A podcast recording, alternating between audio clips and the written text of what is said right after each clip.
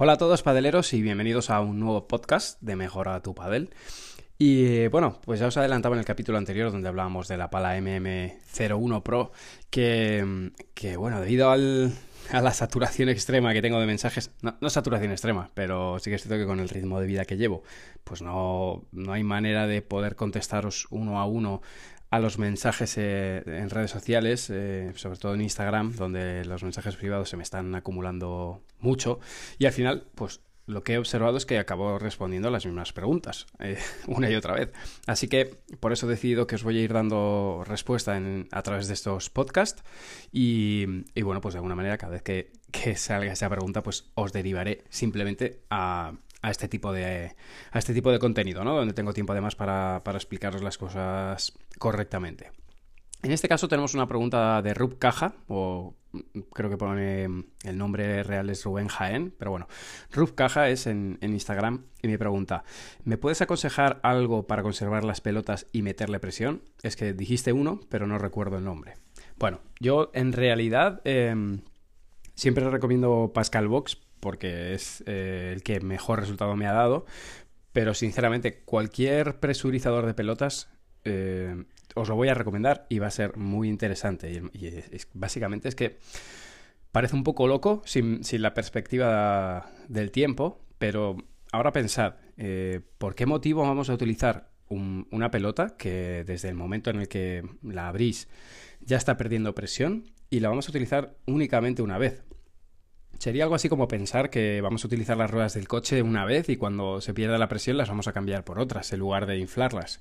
Es cierto que la pelota no tiene válvula, pero se le puede volver a, a, meter presión, ¿no? La pelota va a estar, como, como, os digo, va a estar perdiendo presión desde el momento en el que abrís el bote. Si tocáis el bote, lógicamente eh, tiene presión dentro, está duro, y lo que sucede es que la pelota tiene más presión dentro de la pelota de, lo, que, hay fuera, de la, presión atmosférica. Y por tanto, pues ese aire va a estar intentando salir desde dentro hacia afuera. Hasta que por osmosis va saliendo por los pequeños poros que tiene el caucho y llega un momento que se equiparará, se igualará a la, a la presión exterior, ¿no? Y será igual la presión interior que la presión exterior. Eh, exterior. Eh, ¿Qué es lo que está sucediendo con esta pelota en el momento que la abrimos? Pues que ya nos está perdiendo presión. Mucho más aún si además le estamos dando golpes, porque lo que sucede es que el caucho se va a deformar, se, deforma cuando lo golpeamos. De hecho, hay veces que incluso aunque la pelota esté hinchada, eh, si, si, veis eh, en las imágenes a cámara lenta, se deforma y a veces queda casi, casi plana.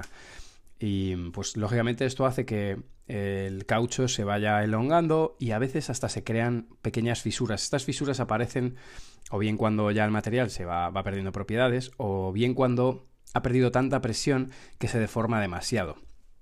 ¿Cuál es el principio entonces que utilizamos con los presurizadores de pelotas? Pues intentar que la presión no decaiga nunca lo suficiente como para que se produzcan ese tipo de elongaciones del caucho y por tanto se hagan fisuras.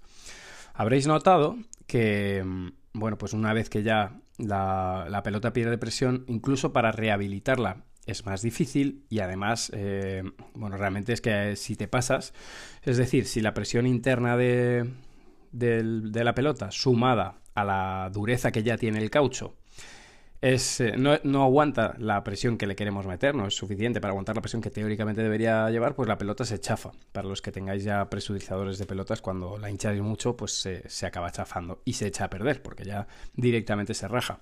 Y hay un segundo punto que sucede y es, eh, incluso aunque la rehabilitaras, porque la puedes rehabilitar, vas poquito a poco aumentando la presión hasta que la presión interna eh, aumenta, lo que sucede es que ya se han creado fisuras en el caucho de la, de la, de la pelota. Y por tanto eh, eh, se escapa muy fácilmente. Son pelotas que tú dices, anda, pues mira, ha cogido presión.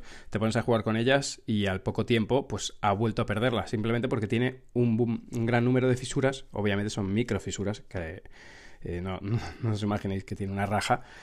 Pero claro, la va perdiendo según vais golpeando, la va perdiendo y se, se escapa la presión, ¿no? Por eso el funcionamiento, eh, algunos os preguntaréis, ¿cuánto se alarga la vida? Bueno, yo he visto pelotas con 17, 18 partidos. Y yo en Instagram tengo una serie de historias que estuve casi un año eh, haciendo historietas cada viernes con los veteranos. Y me, duraron un año las, pelotas, aguantaron de verano a verano. Tanto, tanto es así que ya mis, mis, jugadores decían, no, otra vez están aquí las pelotas de Manu, porque estaban totalmente peladas y no todas las marcas de pelota van, van igual, hay algunas que funcionan que funcionan mejor, pero no, no, quiero hacer ya no quiero hacer más publicidad en este en este podcast. El caso es que probadlo y veréis que hay algunas marcas de pelota que, van, que van, mejor que otras. Incluso algunas se sorprenderán porque no son las marcas top, no son las marcas que esperamos que, duren más y, duran muchísimo.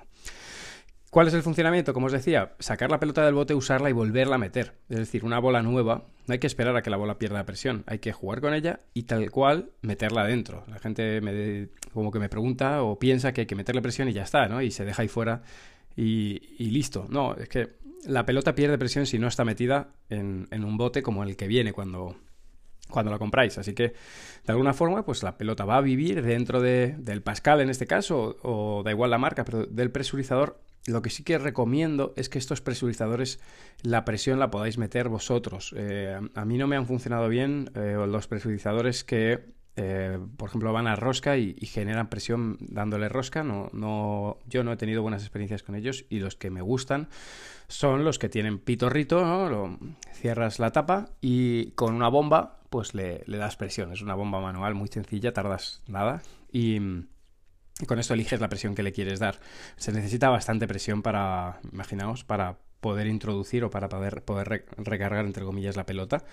Y, bueno, ahí la dejas. Esto, en el caso de Pascal, de hecho, ha pasado por etapas. En, un inicio tenía problemas para, para, poder abrirse. Una vez que ya se cerraba, costaba mucho en ocasiones. Lo primero que hicieron fue eh, hacer unas hendiduras, unas ranuras en la tapa para enganchar en la, en la reja electrosoldada de la, de la, pista para poder abrirla, y eso mejoró mucho.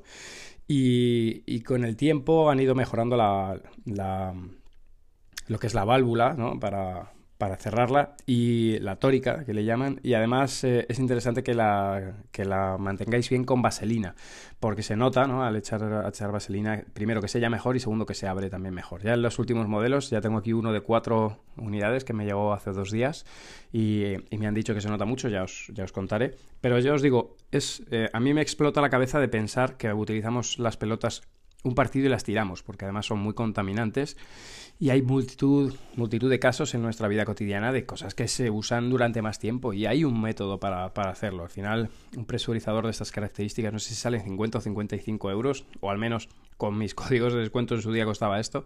Eh, es que nos estamos ahorrando muchísimo dinero y con que tengáis uno por grupo de jugadores es suficiente porque las pelotas se mantienen ahí y se van utilizando y os aseguro que quizá 17, 18 partidos como, como yo le he visto algunas pelotas.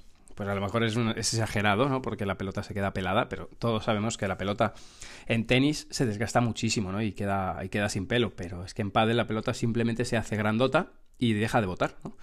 Así que mm, mis experiencias con los presurizadores, son buenas. Eh, yo de hecho lo utilizo cada día con mi, con, con mis bolas, de, con las pelotas mías de, mi cesto de entrenamientos de los profesionales, solo que yo tengo uno maxi gigante para los que veis los vídeos, es, caben 72 pelotas.